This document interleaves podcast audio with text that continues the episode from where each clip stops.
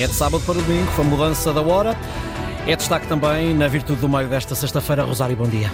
Bom dia, Ricardo Soares. Este domingo os relógios atrasam uma hora e Portugal entra no horário de inverno. Mas afinal, por que é que continuamos a mudar de horário duas vezes ao ano?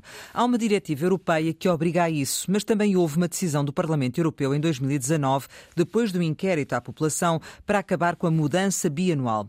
Estava tudo pronto nesse sentido e cada Estado deveria fazer a sua escolha, ou o horário de inverno ou de verão. Mas com a pandemia o processo ficou parado e agora só voltará à agenda europeia se um Estado-membro que tenha a presidência decidir nesse sentido. Por cá, António Costa já disse que a mudança bianual é para continuar, por causa da posição geográfica de Portugal, ou seja, para aproveitar a luz solar ao máximo. Os que defendem o fim da mudança falam de alteração dos ritmos biológicos do sono com o horário bianual. Na verdade, quem nasceu primeiro foi o horário de inverno. O horário de verão foi implementado na Alemanha a 30 de abril de 1916, em plena Primeira Guerra Guerra Mundial e a intenção era poupar energia. Raquel Varela, João Goberno, muito bom dia. Ainda estamos no mesmo horário, ainda estamos em sintonia, mas Raquel, pergunto, jantar à noite ou jantar de dia? Acordar com dia ou acordar à noite? Olá, bom dia, João Rosário. Uh, eu tenho muita simpatia por esta mudança de horário que nos deixa acordar com luz solar, mas eu durmo com as galinhas, tenho uma espécie de horário camponês. Uh, e, portanto, deito-me muito cedo e levanto cedo. Uh, eu acho que esta questão de adaptar o horário ao nosso ritmo biológico é uma, é uma via correta de, de, de o fazer. Um, acho que, aliás, a pergunta devia ser feita é porque é que nós temos cada vez mais pessoas a, a trabalhar em horários noturnos. A primeira greve contra o trabalho noturno era contra os chamados serões, foi feita em 1849 ali na, na, zona da Boa Vista pelos metalúrgicos em Lisboa e venceram. E era para não trabalhar uh, depois das sete da tarde num horário muito curto, jamais ia pela madrugada. Um, e, e, também, não só a questão dos horários noturnos, que são completamente devastadores para a saúde dos trabalhadores, tirando, evidentemente, em questões emergenciais. Um médico tem que trabalhar de forma noturna, mas tem que ser muito compensado por isso, ou um bombeiro, etc. Um e para as crianças também. o jornalista também, Rosário. Sim, sim. Mas, evidentemente, quer dizer, há pessoas, há profissões que é obrigatório. Agora, estar a produzir taparoeiros ou carros às quatro da manhã é uma hum. coisa realmente insensata. João, acordar de dia ou acordar de noite? Bom dia, Rosário. Bom dia, Raquel. Eu gosto, sou um fervoroso adepto do, do biorário, mas para eletrodomésticos, para pessoas, confesso que não. Uh, de resto, parece-me que é um daqueles casos em que a economia tem tendência a, prevalecer sobre a saúde, sendo que, até do ponto de vista da economia, as coisas não são tão claras assim. Uh, por exemplo, um responsável da empresa de eletricidade da Madeira diz que não há alterações significativas dos consumos.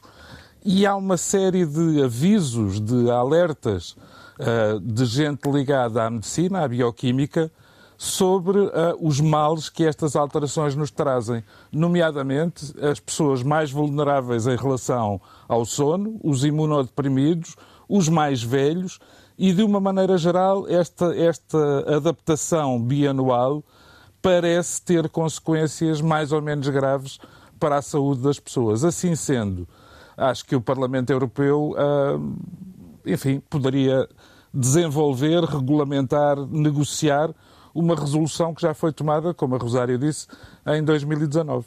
Uh, Raquel, uh, faria sentido uh, fazer-se um inquérito à população, mas de uma forma um pouco mais intensiva do que aquele que foi feito na altura, até porque depois da pandemia também, e há pouco falavas da questão dos horários de trabalho, há muitas pessoas que estão em teletrabalho, portanto, até esse nível houve alterações.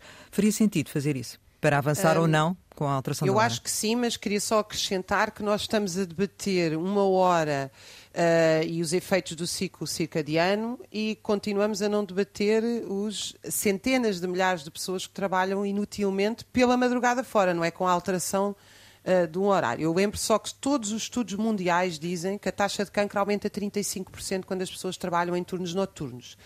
Uh, tirando à parte disso, que me parece que é o central, eu, eu tenho sempre, eu acho que ouvir as populações é sempre absolutamente eh, necessário.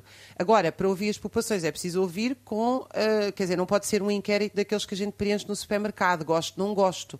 É preciso haver sempre um debate prévio para que as pessoas tenham consciência daquilo que estão a decidir, porque senão fica uma coisa um bocado plebiscitária uh, que, que, não, que não reflete, enfim, conhecimento sobre o assunto, não é? Hum. João, partilhas de, dessa opinião de se tentar fazer um inquérito à população, aprofundar melhor este problema?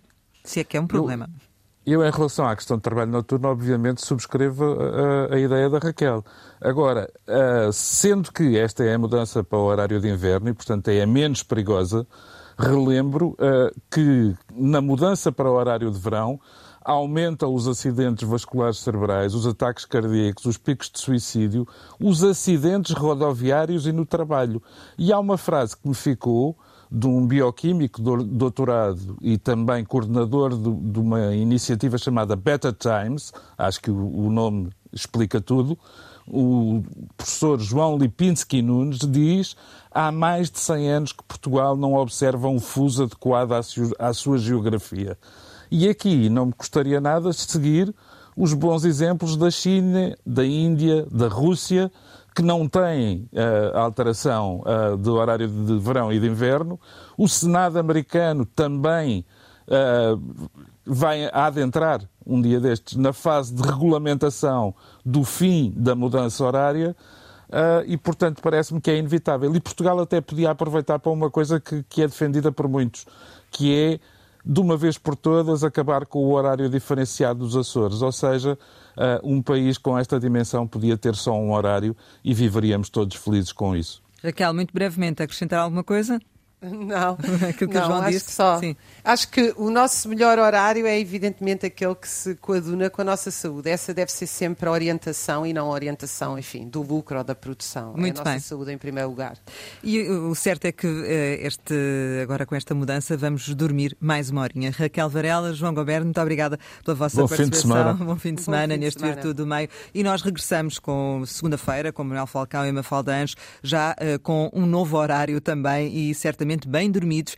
E para nós também, Ricardo, não, não é franca... Sim, que não é francamente mau, não é francamente. para mim é ótimo.